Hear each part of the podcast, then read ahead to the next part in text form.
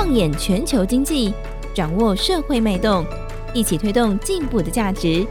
金周刊编辑室好好说，带你说出改变的台湾。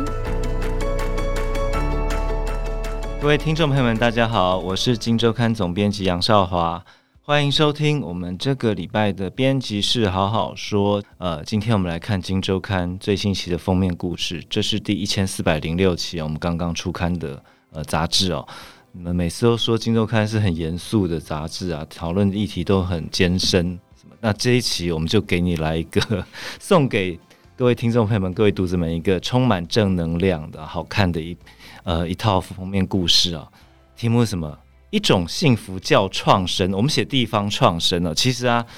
那个大概在五年多前，我记得二零一八年的。年初哦，好像是二三月第一，至少第一季的时候，我们就写过一个地方创生的封面故事。那时候可能多数的听众朋友们还没有听过地方创生。那时候我们去跑去日本，因为日本在二零一四年的时候正式把地方创生这个东西列为一个呃国家重要的战略，然后正式的提出政策。什么叫地方创生呢？它是应应对的问题是高龄少子化啊，人口越来越少，然后越来越高龄。那在这过程当中呢，年轻人自然而然的又会往都会区跑，往大都市跑，几个压力这样子，这个叠加起来的话，我们在一些比较偏远的地方啊，一些不是那么发展快速的一些角落里啊，这个国家，那它就会越来越老，这是一个恶性循环，必须要改变这个事实哈。那所以，呃，这个日本政府就推出了地方创生这样的政策，希望让地方发展自己的一个微型的产业，或者说一个地方具有特色的产业，把年轻人拉回地方。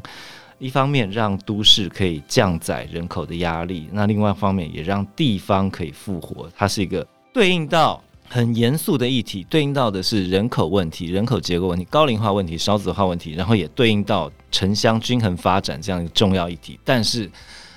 不管是五年多前我们去日本，或者是这一次，呃，我们来看台湾政策发展的一个成果啊。严肃的议题背后都是非常多很暖心、很温暖、很幸福感的故事。今天跟我们一起聊的是这个题目的主作记者燕恒，燕恒好，大家好，好燕恒，这一次你真的也跑了很多地方。我们因为我们当年我们是二零一八年做地方创生，隔年其实就是台湾的地方创生元年啊。那当年我们是二零一八年做的时候，是日本做了四年多的地方创生的这个政策。现在此时此刻，则是台湾做了四年多的这个地方创生政策。当年日本给我们很多经验，这一次台湾也其实看报道也给我们很多的经验的故事。这个彦恒，我们先来谈一谈第一个 case 好不好？因为他这个这个云林土库镇的这个 case，因为他也是当年我们在自己在台湾在做地方创生第一波的申请的个案之一嘛。对，这个呃云林这个案子比较特别，是说因为他一开始。不是，就是为了要做地方创生而回乡的。对，那因为这个案例是说有一个土库的土生土长的小孩，然后大概中学的时候吧，就离开家里这样，因为土库是云林县的一个小镇这样子，那他可能。一直以来发展都没有到非常好，所以当然长辈也都会希望小朋友长大之后就会出去发展这样子。那他就是到外海外闯荡了大概二三十年了，哦、那是在中国做这个模具业这样子。嗯、对，那大概到了四十出头，有成了哈。对，是有成，是一个蛮成功的的，的算是企业家这样子。但是，呃，到了四十出头的时候，他就发现说，因为他的父亲是罹患重病，就是说各个病啊，就癌症啊，然后失智症啊。哦嗯然后心血管疾疾病啊等等，糖尿病，对，对，那因为妈妈为了照顾爸爸也压力很大，压力也很大，就也一起生病。尤其那边资源应该也不多了。对对，所以他就发现说，哎，这样不行了，那他就回来台湾来，就是他的初衷就是我要照顾家人，就当个全职看护这样子。对，那但是因为后来陪伴了之后，当然病情有慢慢改善嘛，但是也因为失智症这个东西是没有办法。逆转的，所以他就是听了医生的建议，说那要让他做园艺治疗啊，这样子，所以他就是去买了一块农地，想说那我们就来种田，然后给爸爸这个园艺治疗。那为什么会想要种可可？因为他在这个园园地里面种的是可可，所以他打造了一个灰头呃，先看成果，他打造了一个可可庄园了。对，他打造一个可可庄园。那这个初衷就是说，因为他想要可可对他爸爸的这个失智症啊、心血管疾病是有帮助的，所以他就做了这件事，这样子。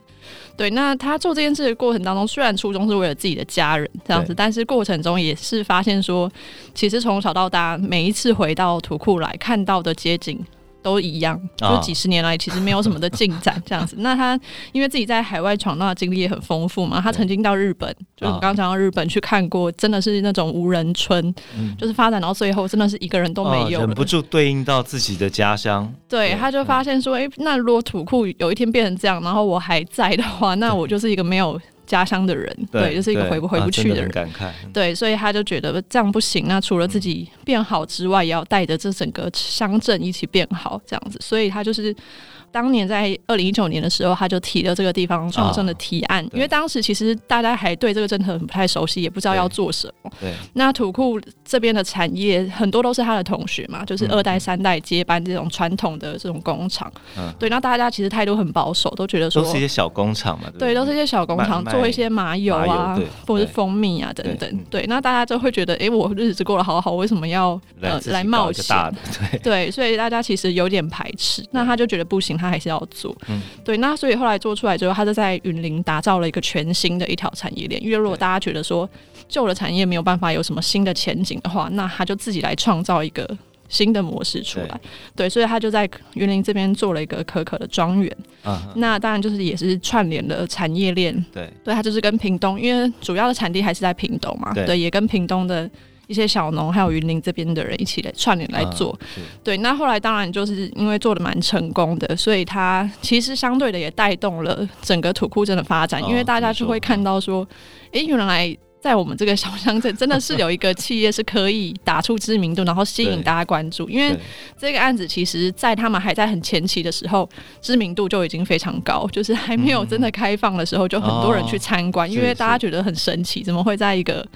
对，尤其那个地方原本是有点恐怖的嘛，对不对？他他买那块地，对，因为他这块地本来是他自己都称它为是毒库，对，他说是一个土库的毒瘤，毒瘤，对对，毒瘤，对，因为他买了这块地，其实就是一片小小的农地这样子。那他当初就是买完之后，呃，第一次进来看的时候就傻眼，因为他原本以为只是一个荒废的的农地，没有人种东西。对，他进来看的时候，就是整片都是堆满废弃物这样子。那他就说他自己徒手捡。酱油的空瓶就捡了六公吨，六千公斤，这么多，他自己一个人建哦。是对，那当然就是后来经过很大的工程才改造。那他在整地过程中也发现说，这一块地其实过去原来是有默默在做一些地下赌场啊，还有一些毒品交易的这种犯罪的事情。对，那偏偏这个土地又在他的母校，就是土库国小的旁边，就是在镇旁边而已。对，所以他就觉得。不行，不行！我的 我的母校旁边现在是一个毒窟，然后还曾经是地下赌场。对，就觉得不能再继续放任这块土地这样对废弃下去，挺热血的，对对，所以就也加深了说他想要改造这个土地的意志，意志啊，一股热血，等于是说好回顾整个过程。其实，在这个我们在推广台湾的政策上路之前呢，他就因为爸爸的问题、妈妈的问题，决定要回来哦，啊，然后在过程中。你说他是先上网买了这块地嘛，在网络上嘛，然后还不能看，对不对？对，因为他说他那时候当时回来完全不懂云林的风土民情是什么，所以他就很笨的就上网买了农地，结果然后那个地主还不给他看那个到底是什么样子，那交易完了之后才让他去看，对，才真的让他去看，那看完之后就吓到，吓死，而且恶臭飘散这样。好，但是他又觉得哦，我的母校旁边，我的家乡不能让这一块地这样子再摆烂下去。他就左手动了，可能就是一股热血就动起来了。对，那然后送了一个案子，说这个案子一次就擘画了十年愿景嘛。对，因为他其实是蛮有这个商业思考的的一个人，所以他就擘画了这未来这十年，就是他要在云林怎么样经营这样子的产业。对，对，那现在也因为因为刚刚讲到，就是说他可能他的朋友们、同学们，就是看到这个案例这么成功，所以也开始思考说，哎、欸，那。我们这些传统的产业可以在云林做什么？嗯、所以像本来这种工厂，他们就开始去也在思考，说我可以做一些观光导览的活动，可能可以怎么样串联这个老街的商圈等等。那很多传统的店家可能也开始做一些翻修。对，对，就是大家就是会开始看到说，原来我们只要一起努力，其实这整个地方是可以一起变好的。哎、欸，他这样一共弄了多久啊？如果从开始买地到现在，买地到现在，呃，他应该是二零一九年。真正开始做，那其实真的很快。对，其实其实他们的意思说，他们目前还在一个很前期的阶段。对对对，还打算串联，因为我们讲地方创生哦，跟这个我们平常讲说在地方上热心助人啊，或热心做一点什么事情，它的最大差别就是你必须找一个 business model。哦，就是可以让事情延续下去，可能到到一定程度的话，是某种自给自足的状态哦，自己完成了一个微型产业链的一个状态哦，这样才可以永续下去。但这一次我这个彦恒采访故事里面，还有另外一个让我印象深刻，他可能时间的轴线拉得更长啊，但是我们也确实看到一种循环真的在发生，就是说一种正能量的不断的重新的回来，回归到这样的一个。热血的事情上，这就是在三峡的案例。对，这个案例跟刚刚这个又比较不一样的是说，因为它其实是在我们推动地方创生政策前大概十年，自己就已经在社区做很多的耕耘，这样子。对，那他是一个在新北三峡的一个，也是算是青年吧。那时候，对，他以前是这个许孝顺的经纪人，就是呃徒弟这样子。那对，那因为他也是到了大概三十几岁的时候，就是要回家接这个家里的这个没落、快要倒闭的肥皂厂这样子。对，那他当然回去就是先经营这个工厂的过程当中，因为他自己家庭背景的关系，对，可能小时候有一些就是家暴啊、父母离异的关系，所以他一直非常关心三峡这个地区的一些弱势的学童，哦、或是一些隔代教养单亲的家庭。对，所以他当时其实就有已经在经营这个。工厂的过程中，也自己抽空都是到学校去，可能跟校方讲说，我们可能每个周三，我们就是有一个时间，然后让这些小朋友跟他们一起，就是去种丝瓜，啊、等于说自己做成丝瓜布，然后卖钱这样子，对，对，然后就等于是传承他们的一个圆梦基金，对，就让小朋友知道说，其实你们自己付出是可以有一些收获的，哦、这样子，对，那也把一些可能比较。当时被认为是比较问题儿童的这些小朋友，就是让他们有有一些很热血的事情可以做，这样子。对，那后来就一路做下来，当然他就越来越发现说，其实问题很多嘛，因为你你陪伴他一个下午，他可能到了假日又没人管这样子，所以后来他们又发展成说，那可能我就创了一个书屋，就变成是说每个你每天放学之后就来我们这边，对，就变成陪伴这样子。然后，但是这是小学的过程嘛，那但是小学毕业之后，国中呢，那国中又要做什么？所以后来他们又。创了又进化了，就是又又创了一个清朝职能学院。他真的一路在想，对，他就一路在思考，一直在在进化这样子，嗯、所以他就创了一个等于是职能学院这样子，那、嗯、就是结合三峡的很多的职人，比如说做木工的啊，或者说金工的，对。对，然后或者是一些咖啡啊、美法等等，嗯、对，就是让这些国中小朋友，可能他们对读书真的没有兴趣，对，那可能本来面临这种辍学啊、逃家的这种状况。对，那但是他就是告诉他们说，你可以现在就来这里学学你的一技之长。对，而且这个一技之长并不是一个就是免费的课后才艺补习班，他是真的去跟学校谈合作，让这个课程可以变成是让学校承认的、哦、的一个上课的时数这样子。对，所以就是一路这样子培育这些社区里的小朋友。对，那这一次这个你有访到一个啦，就是说真的就是你刚刚讲嘛，种丝瓜嘛，真的是当年。一开始跟着种丝瓜，那现在又回到了这个单位，已经十七年过去了，回到这个单位的这个案例，它叫做恩凯。恩凯，对，这个恩凯就是很特别，他是当初这个。我们讲了这个林俊成，这个三峡青年回回去之后，丝瓜小队第一届的成员，在二零零六年。那那时候这个小朋友才小三，就是九岁，就是是一个小毛头这样子。对，那就是他他就是带着他们，然后这样种丝瓜，然后存基金，然后去跟企业拉赞助啊什么，然后做了很多什么环岛的活动，这样子就等于是改变了这个小朋友。因为小朋友说他本来其实小时候非常的暴躁，然后也很爱打架，这样子就是一个很不乖的小孩。对，对，但是因为加入丝瓜小队，然后跟林林俊成的这个团队这样长期的互动。丝瓜小队的名字有点蠢，对他觉得 为什么要种丝瓜？可不可以种点别的？这个好 好了，好难听哦。对好了，他终究还是种了丝瓜了。对，对，而且他后来其实一直也很感激林俊成这个、啊、这个团队，然后也一直跟他们保持联系这样子。嗯、哼那因为他是念餐饮科嘛，所以他一直以来都在做一些餐饮的工作。那刚刚我们讲说那个林俊成，因为他其实不止在做。这个关怀血统的这一块，它另外一方面，我们刚刚讲说地方创生很重要的是要做，要有一个产业来支撑你的理念嘛，嗯、对。那所以他后来他的产业的部分，就是在三峡这边创了一个国产豆制所，对，对。那这个豆制所也不是说纯为了要赚钱，因为它其实过程中也连接很多这种我们中南部的一些种豆的这些小农。对，对，因为其实国产豆的成本是很高的，嗯嗯嗯，其实不太好卖这样子。对，对，所以它也是让他们有一个通路这样子。然后这个店面创出来也是可以让一些可能三峡的一些学生来这边实习啊，或者是有一些二度就业的这种家长可以来。对，对，所以所以也是一个有理念的一个店铺这样子。对，那所以后来这个店铺就是产生之后，那因为他们缺人手嘛，那就有问恩凯说要不要回来帮忙这样子。对，对，所以他就是大概在两三年前，就是辞掉原本的工作，所以回到三峡来当这个制浆师傅这样子。对，那因为他其实在在那个高中的时候就有回来打工过，所以他其实对制浆就是制豆浆这个东西，他其实蛮有经验的。对，对他其实很有经验。就是说，一个当年一个暴躁的小孩子啊，他自己说他就爱打架。隔代教养哈，对这样的一个孩子，那当年种丝瓜，然后我们说地方一个林俊成教他要去做梦，要赶梦，然后要一步一步踏实的逐梦。听说他他在国中的时候，这个性格就已经改过来了嘛，对不对？比较沉稳一点了，对，对啊，然后一路某种程度，真的你现在整个时间拉长来看，一份热血，一个一个心意哦，真的改变了一个孩子的他的生命一样啊，那。现在这个生命又回来这个地方，希望再为更多的改变造成一些努力。那我想这种循环啊，这种正的循环，然后这种地方复兴的力量就是这样子啊、生生不息。这就我觉得，其实这真的就是地方创生的本意了。那当然。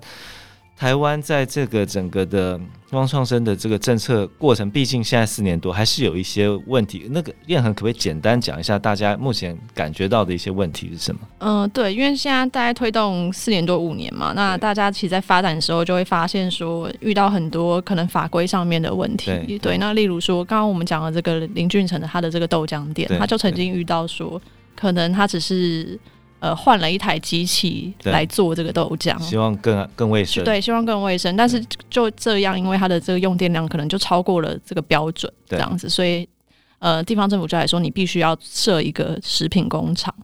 对。但是它的这个厨房，其实我去看过，就是十不到十坪大，是是是，对。然后就是工厂，对，它必须要做一个工厂，也就是要符合工厂的各种规定，对，要符合很多的规定，你才能够卖出这个产品，是这样子。那当然，我们也听到很多，例如说，呃，现在我们一直在讲说，从产呃产地到餐桌嘛，这个概念，对。但是很多的其实渔温跟农农田旁边这些创生团体，他们想可能想。然后做餐厅，可能想要做一些结合民宿啊等等，可是也因为很多土地法规上面的限制，他们并没有办法这样做，所以就会变成很多法规的阻碍，会让他们本来想要做的事情没有办法完成，就会跟也会跟地方的需求有点不太符合。对，那当然它的根本原因就是出在说，其实当初这些法规在制定的时候。并没有考虑到现在会有这么多像这样子的微型企业，或这种社区型比较小规模的产业出现。对，对，那当你还是用这种可能过去一贯的这种法规来一体适用的话，其实会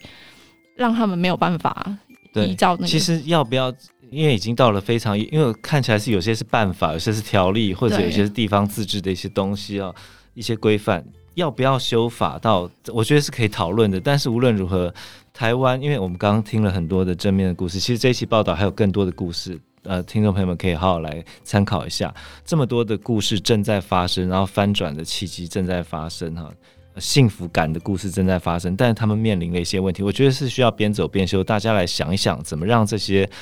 在地方上的生命力。可以持续的延续下去哦，让整个地方创生。我们说地方创生终究是一个回应到一个很高规格的呃安全议题、人口问题、高龄化的问题、少子化的问题、城乡差距的问题，让这些问题能够获得一定一定的解决。我想这是大家一起要来共同思考的。好，那以上就是今天的节目，这是我们今周刊第一千四百零六期，我们的封面故事充满正能量的一一一套封面故事，一种幸福叫创生啊，来大家多多参考，谢谢，拜拜，拜拜。听完 Podcast 节目，有好多话想分享，想要提问却无处可去吗？别烦恼了，现在只要点击资讯栏下方的 Discord 社群平台连接，输入昵称就可以立刻问问题，与主持人互动哦。让我们一起在学习的路上不孤单，等你来加入。